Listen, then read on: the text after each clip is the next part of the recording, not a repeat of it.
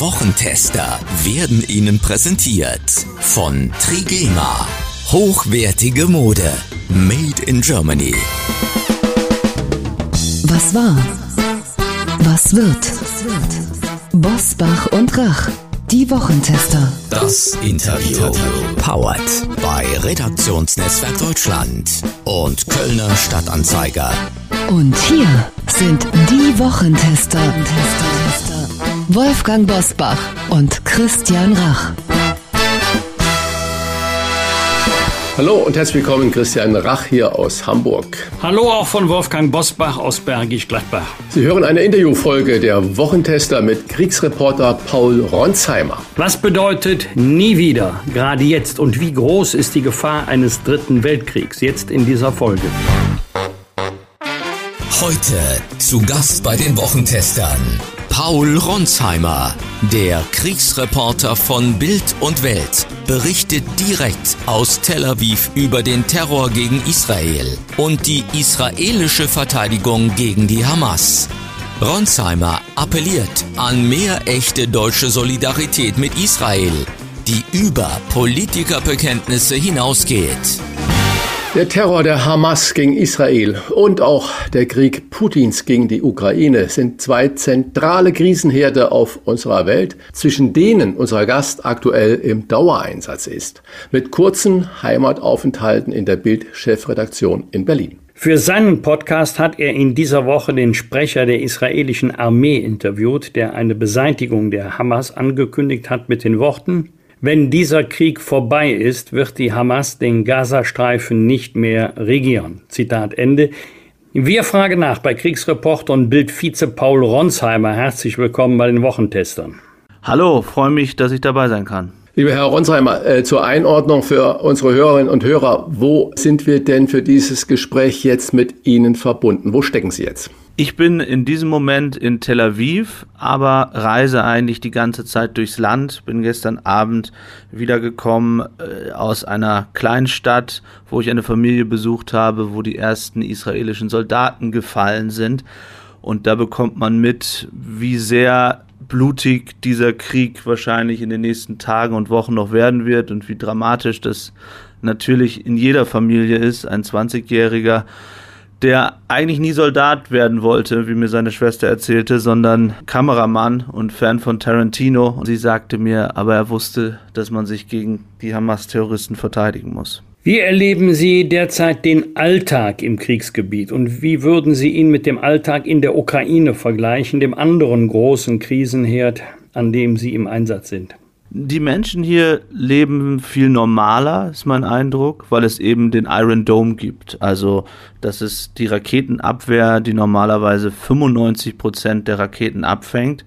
Und tatsächlich ist es ja fast ein Wunder, dass seit Beginn des Krieges, also seit dem 7. Oktober, wo die Hamas eben tausende Raketen immer wieder ins Land feuert, es zwar Verletzte und auch Schwerverletzte gegeben hat, aber keine Toten.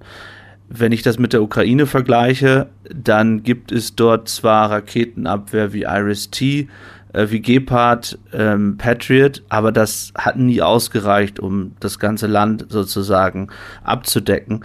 Bei mir persönlich führt das dazu, dass ich, das darf ich vielleicht gar nicht sagen, aber ich sage es trotzdem, auch so ein bisschen die Gefahr nicht so ernst nehme wie in der Ukraine und jetzt nicht immer in den Schutzkeller gehe, weil ich mir denke, der Iron Dome fängt die Sachen ohnehin ab. Vielleicht sollten wir das noch etwas näher erklären für diejenigen, die die Situation vor Ort nicht kennen. Ich war vor einigen Jahren zweimal in Sterot. Den Ort werden Sie auch kennen. Das hat jetzt gar nichts mit dem 7. Oktober zu tun. Heute ist er ja Vorsitzender der deutsch-israelischen Gesellschaft. Ich habe damals mit äh, Volker Beck, dem damaligen Kollegen von Bündnis 90 Die Grünen, die schon makabere Sammlung in Sterot der abgeschossenen Kassam-Raketen auf diesen Ort ähm, besichtigen können. Nicht nur, aber gerade dieser Ort lebt ja seit Jahrzehnten im Schrecken. Absolut. Das heißt, die Leute, das meinte ich damit, sind daran gewöhnt, insbesondere dort in Sterot, da sind wir auch häufig, um live zu schalten oder Interviews zu führen. Tatsächlich gibt es einen großen Unterschied, je nachdem, wo man sich im Land befindet. Wenn man in Sterot ist, hat man ungefähr 30 Sekunden, um sich in Sicherheit zu bringen. Also es gibt einen Alarm, dann hat man 30 Sekunden und sollte in einen Schutzbunker gehen. In Tel Aviv sind es ungefähr anderthalb Minuten, einfach aufgrund der Strecke und des Unterschieds ähm, der Raketen. Jetzt ist es so, dass die Hamas-Terroristen vergleichsweise, will nicht sagen, Raketen sind alle gefährlich, aber die große Sorge eben ist, dass hier die Hisbollah, also aus dem Libanon, noch Teil des Krieges werden könnte. Und die Hisbollah hat noch sehr viel größere Raketen und Raketen mit größerer Reichweite. Und dann könnte auch dieser Iron Dome überlastet sein. Das ist die Sorge, die man natürlich hier hat. Sie haben über all dieses äh, in dieser Woche mit Aye Shalikar gesprochen. Das ist einer der Sprecher der israelischen Armee. Viele unserer Hörerinnen und Hörer kennen ihn natürlich aus den Nachrichtensendungen, weil er ja perfektes Deutsch spricht. Er hat angekündigt, die Terrorbosse der Hamas so zu jagen, wie einst Nazimörder Adolf Eichmann, einem der äh, Organisatoren des Holocaust, gejagt gesagt wurde, wenn dieser Krieg erst vorbei ist, wenn die Hamas beseitigt ist, was bedeutet das denn dann für die Sicherheit in Nahost auf absehbarer Zeit? Glauben Sie, dass wenn die Hamas besiegt ist, ausgerottet ist, wie die israelische Armee sagt, dass dann da Sicherheit und Frieden einkehrt? Frieden ist im Zusammenhang mit dem Nahostkonflikt sicher ein großes Wort. Aber wenn wir über Sicherheit sprechen, dann ist es das, was jeden einzelnen Israeli beschäftigt, nämlich dass am 7. Oktober die Terroristen die Grenze überqueren konnten und so viele Leute massakriert haben. Und das hat natürlich dazu geführt, dass selbst diejenigen, und das ist ja in den Kibbutzdörfern häufig der Fall gewesen, die eher wie soll ich sagen, Friedensaktivisten waren, ja, im linken Spektrum unterwegs waren und gesagt haben, wir müssen versuchen, ähm, mit den Palästinensern zu sprechen, im Zweifel sogar mit der Hamas zu sprechen, um Frieden hinzubekommen. Dass ich selbst von vielen von denen höre, dass sie sagen, es gibt keine Alternative dazu, äh, die Hamas zu vernichten und diese Strukturen zu zerschlagen. Ist das dann gleichbedeutend ähm, mit Frieden? Ich glaube nein.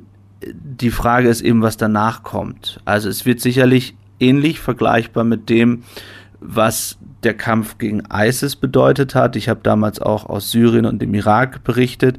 Ähm, da hat man die Terrorstrukturen zerschlagen und das hat natürlich dafür gesorgt, dass es erstmal mehr Sicherheit gab. Bedeutet es, dass das aus den Köpfen verschwindet?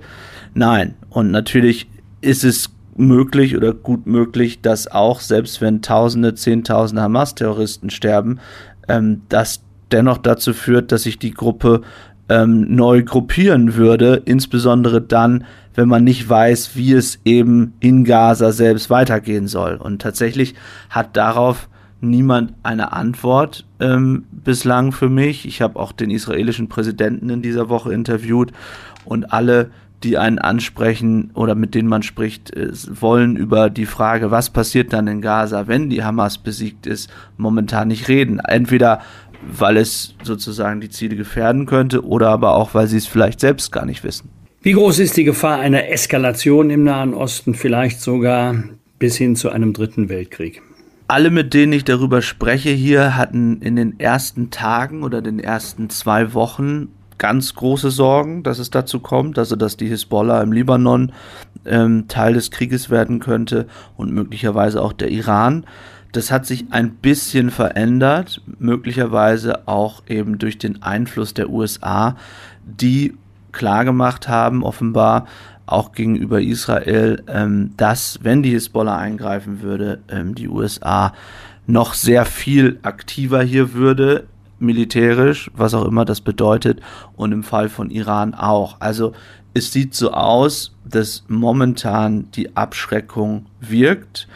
Ich glaube, die große Frage ist, was bedeutet die öffentliche Stimmung, insbesondere in der arabischen Welt, für die Frage, was machen äh, Hisbollah und andere? Denn es kann natürlich passieren, dass sie irgendwann sich genötigt fühlen, Teil des Krieges zu werden, wenn das Ganze eben lange dauert. Und wir erleben ja, dass durch diese perfide Kriegstaktik der Hamas eben viele Zivilisten sterben. Wenn ich jetzt nach Südamerika gucke, in die UN gucke und auch nach Asien gucke, dann werden natürlich die Forderungen äh, nach einem Waffenstillstand, sei es mal für humanitäre Zwecke, dass man Lieferungen von Medikamenten, Nahrung und Wasser und auch Treibstoff in den Gazastreifen ermöglicht, bis hin zum richtigen Waffenstillstand immer heftiger und immer lauter. Wie wird darauf in Israel reagiert? In Israel bislang mit völligem Unverständnis. Ich war vor zwei Tagen beim Verteidigungsminister Galant,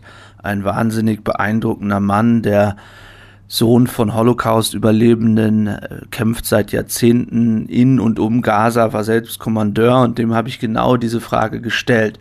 Und er sagte, ich bin Sohn von Holocaust-Überlebenden. Ich habe gesehen, was am 7. Oktober passiert ist und ich werde nicht zulassen, dass die Hamas-Terroristen weiter existieren. Wir werden sie eliminieren. Und das hat er mit einer entschlossenen Miene gesagt, dass ich daran keinen Zweifel habe, dass das sein Ziel ist. Bedeutet das, dass man keine Hilfsgüter zulässt? Nein, das bedeutet es nicht. Wir haben ja erlebt, dass es auch den Austausch oder dass es die Freilassung sozusagen von Ausländern gab, denn das muss man klar sagen, gerade die ausländischen Staatsbürger wurden teilweise von Hamas festgehalten. Wir haben immer wieder Berichte, dass Zivilisten daran gehindert werden, aus Gaza-Stadt eben rauszugehen, weil man sie nicht weglassen will. Die israelische Armee hat ja gesagt, dass im Süden es eine Safe Zone gäbe, also von Gaza-Stadt, und man dort nicht angreift. Aber natürlich haben die Hamas-Terroristen ein großes Interesse daran, dass es Zivilisten um sie herum gibt. Äh, das perfide ist, dass sie äh, Kommandostände in Krankenhäusern haben, dass auch bei dem Angriff das Flüchtlingslager klar war, dass in direkter Nähe ähm, eben Hamas-Stellungen waren und es aus Sicht Israels kein Angriff auf ein Flüchtlingslager war. Aber Sie haben natürlich vollkommen recht, der internationale Druck wird immer größer. Wir erleben das auch von den USA, das ja es auch Forderungen gab nach einer sogenannten Pause, weil man die Geiseln rausbekommen will. Ich denke, da wird es noch heftige Debatten geben. Mein Eindruck momentan ist, dass die Israelis sagen, uns es ist völlig egal, was von den UN kommt, die können wir eh nicht mehr ernst nehmen. Es ist uns auch egal, äh, was von bestimmten Ländern kommt. Das ist unser Krieg. 1400 Juden wurden massakriert und wir haben jedes Recht, jetzt dafür zu sorgen, dass diese Terroristen ähm, nicht mehr unser Land bedrohen. Herr Ronsheimer, kurze Nachfrage nochmal. Wenn Sie sagen, das ist uns alles egal, ist dann so die offizielle Speech. Ist denn Ihr Eindruck, dass es Backstage, äh, so aller Blinken, doch Konsultationen oder intensive Beratungen und Gespräche gibt, dass man nach außen hin das so sagt, wie Sie das gerade geschildert haben, und dass man aber hinten in die Diplomatie doch intensiv versucht zu verhandeln? Das tut man absolut. Also erstmal muss man festhalten, dass es auch in der israelischen Regierung große Unterschiede gibt. Also Benjamin Netanyahu war zum Beispiel auch in der Vergangenheit nie jemand, der ein großer Anhänger von Bodenoffensiven war. Er hat nie eine Bodenoffensive in der Vergangenheit gewagt. Das heißt, ihm wurde vorgeworfen von Teilen der Regierung, dass er erst zu zögerlich war. So, auch der Druck der USA die verhandeln ausschließlich oder insbesondere eben mit Netanyahu. Was passieren kann ist, und den erleben wir schon, dass es auch einen Streit zwischen ähm, Armee und Regierung kommt bei der Frage, äh, was am Ende das Ziel ist. Es gibt Verhandlungen, die geführt werden, was die Geiseln angeht, insbesondere zwischen USA, Deutschland, Frankreich und Katar, Ägypten. Und das gleiche gilt für humanitäre Güter und die Frage, ähm, was mit äh, Verletzten und passiert und mit Zivilisten. Nicht äh, erfolgreich waren die Versuche der USA und Europas und natürlich auch am Ende der Israelis, Ägypten dazu zu bewegen, äh, Flüchtlinge ins Land zu lassen. Als Sisi schließt das aus, weil das wäre ja in Wahrheit die beste Lösung, wenn die Zivilisten für einen gewissen Zeitraum zumindest raus aus dem Land könnten. Aber Al-Sisi hat offenbar Sorge, dass damit die Muslimbrüderschaft äh, gestärkt werden könnte, also die Fraktion, die gegen die er gekämpft hat einst und gegen die er an die Macht gekommen ist und will deswegen keine eigenen Flüchtlinge im Land. Was auch ein bisschen, erlauben Sie mir das noch zu sagen, natürlich die Absurdität der Debatte zeigt, wenn einerseits Ägypten und andere sagen, wie viel Mitgefühl sie für die Menschen in Gaza haben, aber gleichzeitig sagen, auf keinen Fall nehmen wir nicht mal für einen bestimmten Zeitraum Flüchtlinge auf. Fakt ist, die Beseitigung der Hamas wird nicht einfach, weil sie ihre Tunnel bewusst in Wohngebiete baut und die Zivilbevölkerung als lebende Schutzschilde missbraucht. Wie kann Israel unter diesen Bedingungen, wie oft verlangt, mit Augenmaß gegen die Hamas vorgehen? Es ist äh, wahnsinnig schwierig. Das ist auch etwas, was ich den Verteidigungsminister diese Woche gefragt habe. Und er hat klargemacht, dass es erstens viele Opfer auf der israelischen Seite äh, kosten wird. Es war der Tag, als es die ersten israelischen Soldaten gegeben hat, ähm, die gefallen sind. Also das ist jedem hier in Israel klar, dass diese Tunnelsysteme, ähm, die ja vorbereitet wurden, möglicherweise auch ganz bewusst in Richtung 7. Oktober, so schlimm sind und so komplex sind, ähm, dass es in einem Straßenkampf sehr blutig würde. Das ist der Grund, weshalb Israel teilweise eben erheblich aus der Luft bombt und versucht, diese Systeme vorher zu zerstören. Was wiederum zur Konsequenz hat, dass es auch eine Menge Zivilisten gibt, ähm, die dort ums Leben kommen. Die Israelis argumentieren und sagen, wenn alle Zivilisten das tun würden, was wir sagen, eben Richtung Süden gehen, beziehungsweise wenn die Hamas sie ließe, dann gäbe es weniger tote Zivilisten. Und natürlich stellt sich auch die Frage, wie viel derjenigen Zivilisten, die in Gaza-Stadt selbst sind, stehen auf der Seite der Terroristen. Da gibt es unterschiedliche Analysen. Die einen sagen, dass es einen großen Widerstand auch innerhalb der Bevölkerung gäbe gegen die Hamas, aber sich eben keiner traut aufzustehen. Und andere wiederum sagen, dass es dort auch einige gibt, die die Terroristen unterstützen und dass man das eben auch am 7. Oktober gesehen hätte, weil sie teilweise mit sind Richtung dieser Kibbutzdörfer selbst Vergewaltigungen durchgeführt haben, selbst Menschen massakriert haben oder entführt haben. Von daher ist es nicht immer ganz leicht, zwischen Terroristen und Zivilbevölkerung zu unterscheiden. Wolfgang Bosbach und Christian Rach sind die Wochentester. Tester, Tester. Werbung. Aufmerksame Hörerinnen und Hörer der Wochentester wissen sofort Bescheid, wenn ich das Stichwort 100% Made in Germany nenne, denn wir haben wieder ein exklusives Angebot für Sie von Trigema, Deutschlands größtem Hersteller von Sport- und Freizeitbekleidung. Wir haben Trigema auf die Probe gestellt und sind überzeugt. Top-Qualität zum fairen Preis wird auch Ihnen gefallen. Trigema Textilien entsprechen unter anderem der strengen Ökotex Made in Green Richtlinie. Mit einem geringeren Wasserverbrauch bei der Produktion, weniger Einsatz von Chemie, eigener Stromgewinnung und kürzeren Transportwegen. Damit übertrifft das Familienunternehmen in Burladingen die Umweltstandards der Branche und es sorgt für erstklassige Sozialstandards. Denn während Innovation die erfolgreiche Entwicklung guter Produkte bedeutet, ist es für die Familie Grupp gleichzeitig eine Selbstverständlichkeit, die Arbeitsplätze auf der Schwäbischen Alb zu garantieren. Immer wieder diskutieren wir hier bei den Wochentestern über Werte und unternehmerische Verantwortung. Beides ist keine Selbstverständlichkeit mehr in der Wirtschaft, doch für Trigema sind diese Werte seit langem Ehrensache. Seit 1969 gibt es im Unternehmen weder Kurzarbeit noch betriebsbedingte Entlassungen. Und eines ist mir an dieser Stelle ebenfalls wichtig zu erwähnen.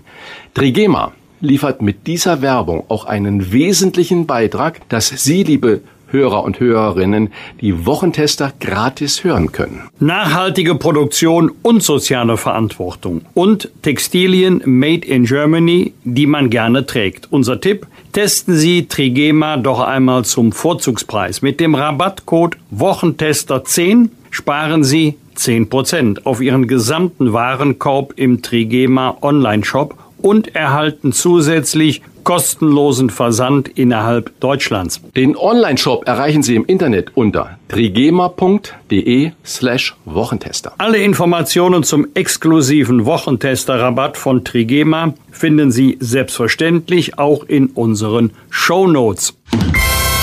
Die äh, Sicherheit Israels ist für Deutschland Staatsräson. Gleichzeitig werden in Berlin von der Polizei Plakate mit entführten Menschen, die in der Gewalt der Hamas sind, äh, abgehängt mit dem Verweis auf äh, Impressumfehler, also presserechtliche äh, Fehler äh, beim Aufhängen der Plakate.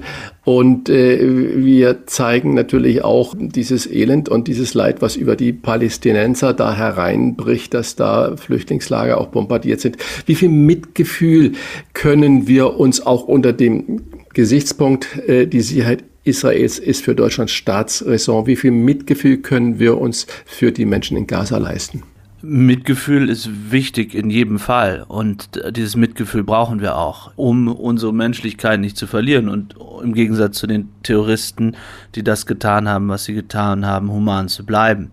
Ich glaube, es geht eben klar darum zu benennen, was dort passiert, wie es passiert, immer wieder deutlich zu machen, äh, wie perfide und brutal die Hamas vorgeht, aber dass wir natürlich wollen, ähm, dass so wenig Zivilisten wie möglich sterben und dass es viele gibt oder sehr viele gibt, die eben selbst unter äh, der Hamas leiden, unter den Terroristen leiden.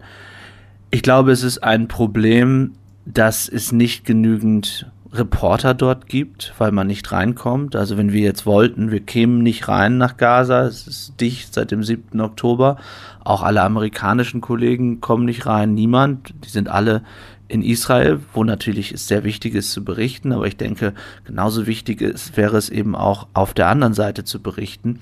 Und das zweite Problem bei der Frage des Journalismus vor Ort ist eben, und das ist ja sehr zusammenhängt mit der Frage von Mitgefühl und Emotionen, weil man wie man den Informationen trauen kann, die von dort rauskommen. Also inwieweit kann jemand, der dort ist, auch als lokaler Reporter, die teilweise herausragende Arbeit machen, schwer gefährdet natürlich jeden Tag äh, getötet zu werden. Ich habe großen Respekt vor allen Kollegen, die dort sind. Ähm, meine Kollegen von CNN haben einen lokalen Reporter dort, von Reuters, ähm, die jemanden haben. Aber natürlich sind sie in gewisser Weise auch unter der Kontrolle der Hamas. Das heißt, sie könnten, glaube ich zumindest, schwer unabhängig berichten, äh, wer zum Beispiel äh, für die Bombardierung des Krankenhauses. Äh, sie erinnern sich, wo Israel beschuldigt wurde und wo am Ende klar war, es war nicht Israel. Also ich glaube, es ist schwer wäre für diese Reporter da klar zu sagen, es war die Hamas. Oder es wäre schwer zu sagen, wenn ähm, das so stimmt, dass äh, rund um das Flüchtlingslager äh, Hamas-Strukturen sind oder waren. Und das ist, glaube ich, das große Problem der Zeit, dass wir sehr viele Bilder sehen, dass wir eine Kontextualisierung je nach Perspektive erleben. Ich kenne viele Araber, ich habe viele Freunde in diesen Ländern, weil ich eben viel aus ihnen berichtet habe, die völlig faktenfrei ähm, dort Dinge von sich geben und am Ende Propaganda betreiben, die dazu führt, dass wir diese Hunderttausende Millionen Menschen auf der Straße sehen und die dafür sorgt, dass der Judenhass und der Hass auf Israel immer größer wird und völlig vergessen wird, oder nicht gesehen werden will, was am 7. Oktober passiert ist. Deutschland tut sich in diesen Tagen schwer mit praktizierter Solidarität. In Berlin reißen Polizisten vermissten Plakate von Hamas-Geiseln von Litfaßsäulen. Es gibt immer wieder pro-palästinensische Demonstrationen. Und unsere Außenministerin Annalena Baerbock enthält sich bei der Abstimmung über eine UN-Resolution, die eine sofortige Feuerpause im Gazastreifen fordert. Äh, verrutscht uns gerade der politische Kompass hier in Deutschland? Ich glaube, der Kompass ist verrutscht, was die UN-Abstimmung angeht. Ich fand das Abstimmungsverhalten beschämend, denn man kann nicht einerseits sagen, die Sicherheit Israels ist deutsche Staatsräson und dann sich bei einer israelfeindlichen Resolution am Ende enthalten und dann so tut, als sei das ein großes diplomatisches Kunststück, äh, um dann noch mit Ländern wie Katar und Ägypten sprechen zu können. Also einerseits äh, sagt Frau Baerbock in Interviews, äh, der chinesische Staatspräsident sei Diktator. Äh, sie sagt, wir führen Krieg gegen Russland, tut jetzt aber so, als müsse man sich äh, komplett zurückhalten, um weiter im Gespräch zu bleiben. Also das passt überhaupt nicht zusammen. Und ich glaube, es gibt einen großen Gap zwischen Worten und Taten momentan. Und so gut ich zum Beispiel die Rede von Robert Habeck fand, äh, die er bei X gehalten hat, wo er wirklich äh, alles richtig benannt hat, sowohl was die Ja-Aber-Fraktion auf der linken Seite Richtung Israel angeht, äh, den muslimischen Antisemitismus, wo er auch klar gesagt hat, wo wir stehen in Sachen Israel, ist doch die Frage, wenn ich Vizekanzler bin, dann muss ich diesen Worten eben auch Taten folgen lassen. Und da gibt es gerade aus grüner Perspektive viel zu tun, ähm, nämlich die Frage, was ist mit linken Antisemitismus und mit Kulturpromis oder Kulturbeauftragten, die äh, Free Palestine äh, singen? Was ist mit den Leuten, die wir da auf deutschen Straßen sehen? Brauchen wir da dann nicht eine Gesetzesänderung, ähm, dass wir diejenigen nicht mehr auf den Straßen sehen, zumindest diejenigen, die Judenfeindliches und äh, die Vernichtung Israels äh, fordern. Und dazu kommt dann eben die Frage, wo stehen wir am Ende in diesem, äh, in diesem Konflikt? Was tun wir tatsächlich, um Israel zu unterstützen? Und um zurückzukommen zur Endabstimmung, das hat hier viele in Israel wirklich empört, dass es da eine neutrale Haltung gab, zumal ja Österreich und die USA auch klar mit Nein gestimmt haben. Echte Solidarität dokumentiert sich ja in den Krisenzeiten nicht nur im Privaten, in den Freundschaften, wo man dann ja eigentlich merkt, wenn es einem schlecht geht, wer steht einem wirklich zur Seite, sondern auch in der großen Politik.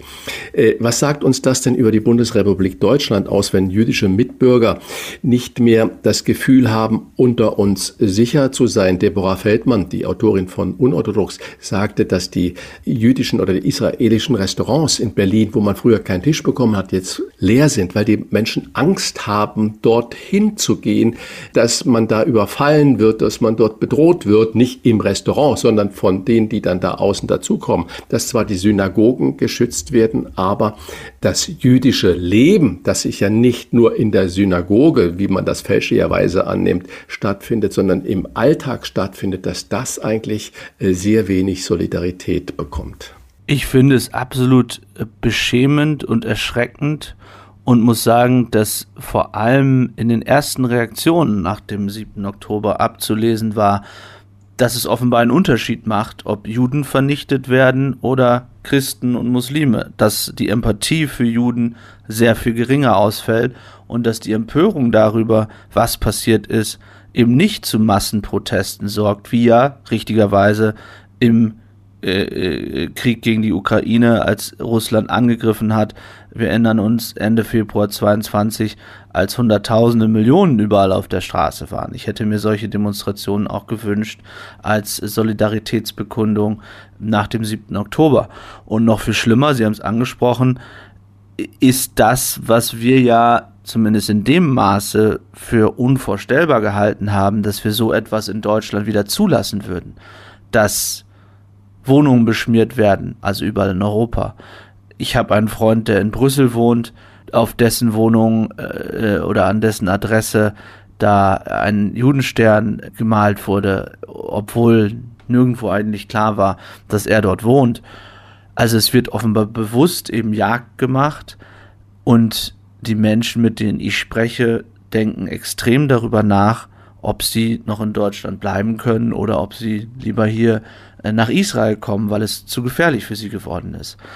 Und ich habe in der in meinem letzten Podcast ähm, mit Michael Friedmann darüber gesprochen, der gesagt hat, aus seiner Sicht kommt es eben neben diesem Anti, äh, neben diesem muslimischen Antisemitismus auch immer mehr aus der Linken. Wir sehen das in den Universitäten, in den USA zum Beispiel. Da gibt es unfassbare Videos, zum Beispiel aus Harvard, wo ein jüdischer Mitstudent äh, vom Campus gejagt wird von einem Free Palestine-Anhänger, der dort ähm, Student ist. Also es sind überall Szenen auf der ganzen Welt oder in einem Restaurant, auch in New York, in Berlin, die uns wirklich an dunkelste Zeiten erinnern und wo einem fast die Worte fehlen. Sie haben es vorhin schon Colorandi Causa erwähnt. Erleben wir derzeit, dass der Satz nie wieder für viele nur ein Lippenbekenntnis ist, sozusagen ein Bekenntnis, wenn alles gut läuft in schönen Wetterzeiten. Es ist doch auffällig, wie wenig Pro-Israel-Stimmen sich derzeit aus Kunst und Kultur öffentlich zu Wort melden. Bei Konzerten gegen Rechtsextremismus geht das ruckzuck. Bin ich voll bei Ihnen. Ich finde es traurig, dass sich so wenige zu Wort melden. Ich habe oder hätte Verständnis, wenn es so grausam das klingt, ein normaler Krieg hier wäre. Ja, also das, was wir in den letzten Jahrzehnten grausamerweise immer wieder erlebt haben. Äh, dass man sagt, es ist sehr komplex und ich will mich lieber nicht äußern. Aber nach dem, was am 7. Oktober passiert ist, wo Terroristen über die Grenze sind, wo sie Juden massakriert haben, Babys abgeschlachtet haben. Ich habe mit den ganzen Angehörigen hier gesprochen, mit Müttern, deren Söhne in Hamas-Tunneln festgehalten werden, die entführt sind, die geweint haben. Ich habe mit einer Mutter geredet, die ihre Tochter auf dem Musikfestival verloren hat. Also ich glaube, nach dem, was da passiert ist, moralisch so klar, dass viel mehr Deutsche in der Masse, aber auch in der Prominenz hätten klar machen müssen, was dort passiert ist und ihre Solidarität gegenüber Israel ausdrücken müssen. Das ist nicht passiert und das wird auch, glaube ich, Israel uns nicht vergessen. Also klar sieht man die Reaktionen aus der Politik, aber wenn ich mit Juden in Deutschland spreche, die dann Angst haben, ins Fitnessstudio zu gehen, weil dort überall äh, sie bepöbelt werden oder es Schriftstücke gibt, dann sind das Dinge, die die Menschen nicht mehr aus dem Kopf bekommen und das macht mich sehr traurig. Überall wird ja dann aber gerufen, Diplomatie, Diplomatie, Diplomatie, aufhören zu schießen und äh, so, okay, kann man nachvollziehen. Aber wenn man den Terror der Hamas und den Krieg Putins gegen die Ukraine sieht, ist es eigentlich im Moment nur schwer vorstellbar, wie Diplomatie diese beiden, ich sag mal, verharmlosend Krisen lösen kann. Die Frage ist, wie könnte man sie denn dann lösen? Geht das nur mit Stärke, sowohl in der Ukraine gegen Putin als auch in Israel gegen die Hamas und äh, sonstigen muslimischen Terror? Es ist international wahnsinnig schwierig, glaube ich, das hier äh, zu lösen, wenn es denn überhaupt eine Lösung gibt. Es gibt aber eine klare ähm, Perspektive und die ist, äh, dass die Hamas-Strukturen zerstört werden müssen. Und dafür gibt es aus der Sicht von Israel äh, keine Alternative. Und ich glaube, das ist erstmal etwas, was die internationale Gemeinschaft unterstützen muss. So schwierig das ist, denn wir haben ja schon darüber gesprochen, dass es ähm, insbesondere eben in der arabischen Welt immer mehr Druck gibt und es auch Druck gibt ähm, Richtung Friedensbemühungen. Frieden klingt immer gut und immer richtig, aber wir müssen uns klar machen, was das bedeuten würde, wenn äh, die Hamas-Terroristen und der, die Struktur nicht zerstört werden. Es gibt Interviews, mit ähm, Hamas führenden Figuren im Ausland, die in Katar sitzen oder in Istanbul. Und die sagen ganz klar, dass das, was am 7. Oktober passiert ist, nur der Anfang ist. Also, dass sie sozusagen ein weiteres Massaker planen und dass sie den Staat Israel auslöschen wollen. Und es ist nicht so, dass das ein singuläres Ereignis bleiben würde, sondern äh, dass das Ziel war und ist, Israel in der Existenz zu vernichten. Und das muss den Deutschen, den Politikern sowieso immer wieder klar sein, wenn wir über Israel sprechen. Und dann ist die Frage, wie kann Israel sich wehren? Ja, das ist sehr blutig, dieser Krieg. Äh, die zivilen Opfer sind groß und werden wahrscheinlich noch größer. Aber und das muss man so klar formulieren, was soll Israel denn tun, wenn die eigene Bevölkerung Gefahr droht, vernichtet zu werden? Noch einmal, diese 1400 Menschen, das ist das größte Massaker, das es seit der Staatsgründung gegeben hat. Von daher gibt es hier niemand, oder zumindest ein, ich, ich erlebe niemanden, der sagt, wir können so weitermachen, wie wir bisher weitergemacht haben. In diesen Tagen schaut die Welt auf Israel und Gaza und damit weniger auf die Ukraine. Was bedeutet das für den Kriegsverlauf in der Ukraine? Oder kann es sein, dass wir uns mittlerweile an den Krieg Russlands, Putins gegen die Ukraine schon gewöhnt haben? Also erst einmal muss man sagen, dass der Krieg in der Ukraine unvermindert weitergeht, sogar so heftig ist wie lange nicht mehr. Ich bin auch von hier aus Israel immer in Kontakt mit ähm, Freunden dort, äh, spreche viel mit Vitali Klitschko und Wladimir Klitschko, aber auch anderen, ähm, die äh, kämpfen mit Soldaten. Die Russen haben unfassbare Angriffe gestartet, ähm, sowohl was Raketen angeht, aber eben auch was weitere Angriffe angeht. Sie haben versuchen im Osten in, AfD, in Adivka weiterzukommen, äh, in verschiedenen Orten im Donbass. Eines muss man klar sagen, die ukrainische Gegenoffensive, so wie sie geplant war im Frühjahr, Sommer, die ist gescheitert. Und natürlich sorgt das für große Fragen. Der Stand ist, keiner von beiden kommt wirklich weiter. Die Verluste sind auf russischer Seite immens. Allerdings ist Putin offenbar gewillt, immer wieder neue Soldaten dorthin zu schicken. Russland ist ein großes Land und obwohl, so sagt es General Saluzhny, die Russen 200.000 oder mehr verloren haben, scheint es die Bevölkerung ähm, nicht ja zu thematisieren oder dafür zu sorgen, dass dieser Krieg aufhört. Also wir müssen davon ausgehen, dass Russland weiter gewillt ist, weitere Menschen als Kanonenfutter dort an die Front zu schicken. Das ist der Stand. Was bedeutet das für die Ukraine und den Westen? Es gibt ein sehr deprimierendes Interview mit äh, dem General Saluzhny, der erstmals eingesteht, es ist im Economist gerade erschienen, dass die Offensive so nicht funktioniert und der gesagt hat, in Wahrheit schaffen wir es auch nur mit technologischen überlegenen Waffen. Also er hat eingestanden, dass selbst wenn wir jetzt weitere Panzer, Leopard, was auch immer an die Front schicken, dass das keinen großen Durchbruch geben würde, weil wir eben ein riesenvermintes Gelände, Verteidigungsanlagen der Russen erleben und die Ukrainer es nicht schaffen, äh, dort durchzubrechen. Was bedeutet das am Ende?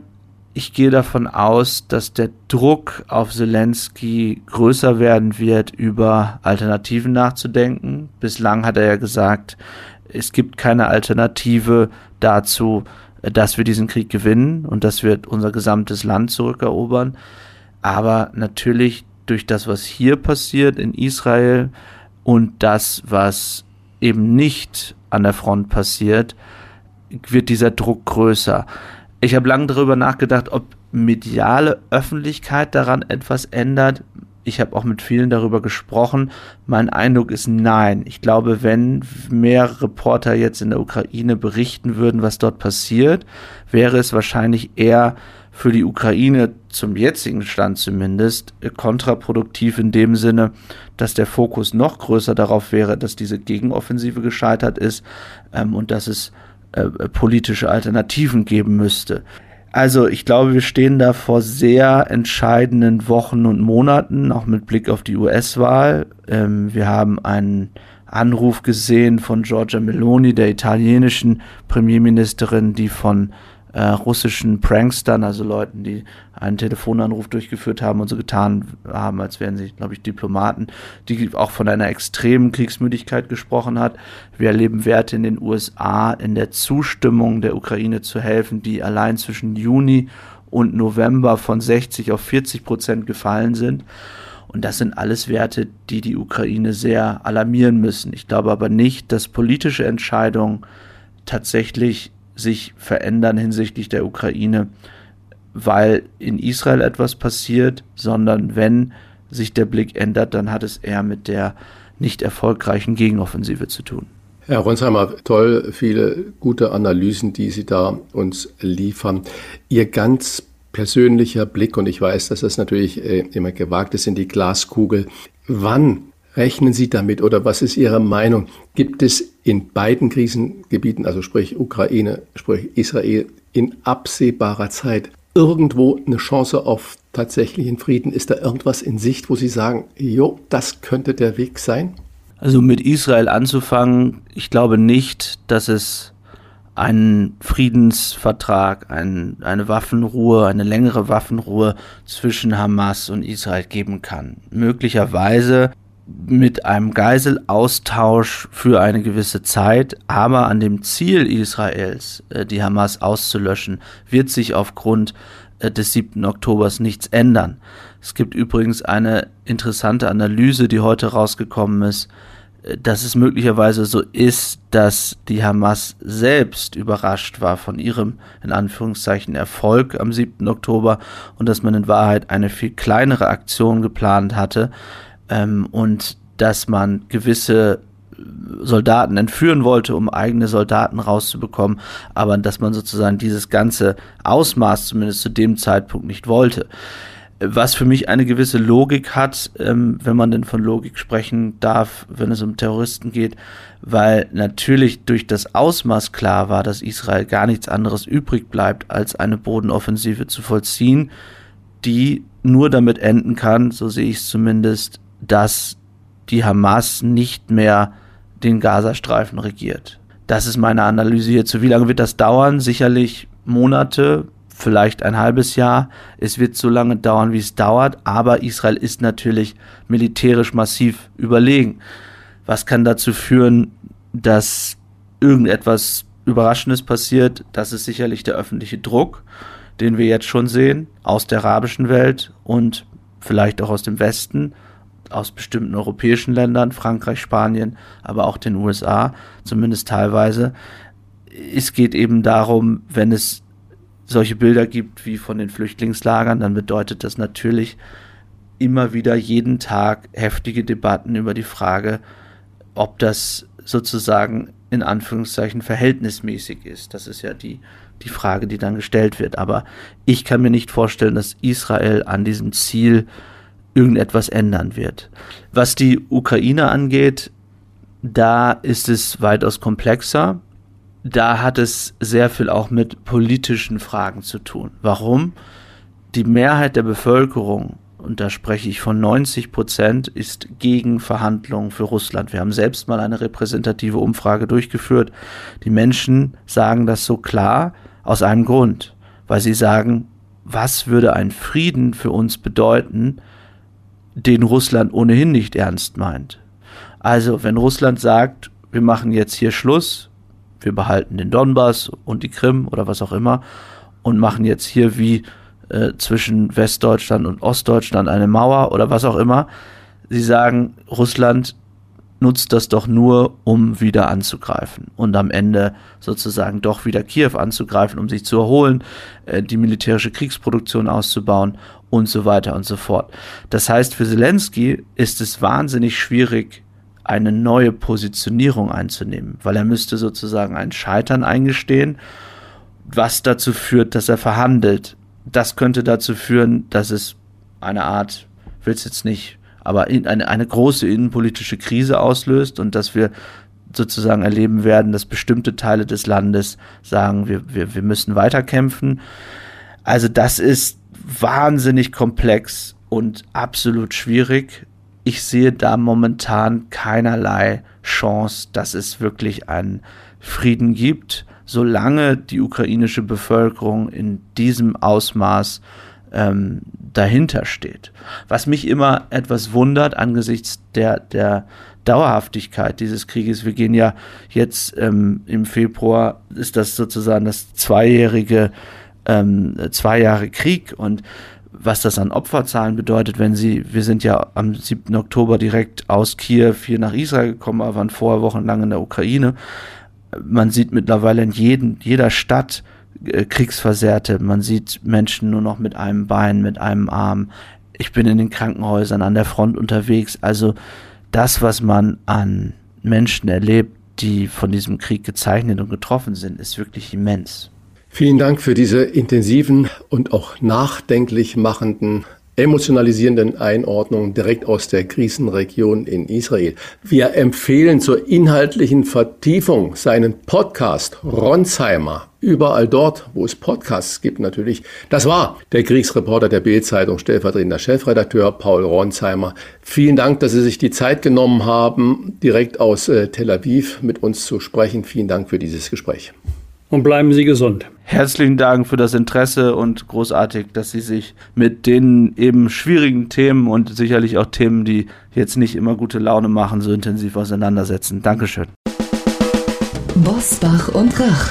Im Internet diewochentester.de das waren die Wochentester, das Interview mit Unterstützung vom Kölner Stadtanzeiger und dem Redaktionsnetzwerk Deutschland. Wenn Sie Kritik, Lob oder einfach nur eine Anregung für unseren Podcast haben, schreiben Sie uns auf unserer Internet- und auf unserer Facebook-Seite. Fragen gerne per Mail an kontakt.diewochentester.de. Und wenn Sie uns auf einer der Podcast-Plattformen abonnieren und Mitglied im Wochentester Club werden, freuen wir uns ganz besonders. Alle Informationen zum Wochentester Club erhalten Sie im Internet auf www.diewochentester.de. Danke für Ihre Zeit. Was war? Was wird? Wolfgang Bosbach und Christian Rach sind die Wochentester. Ein maßgenau Podcast. Powered bei Redaktionsnetzwerk Deutschland und Kölner Stadtanzeiger.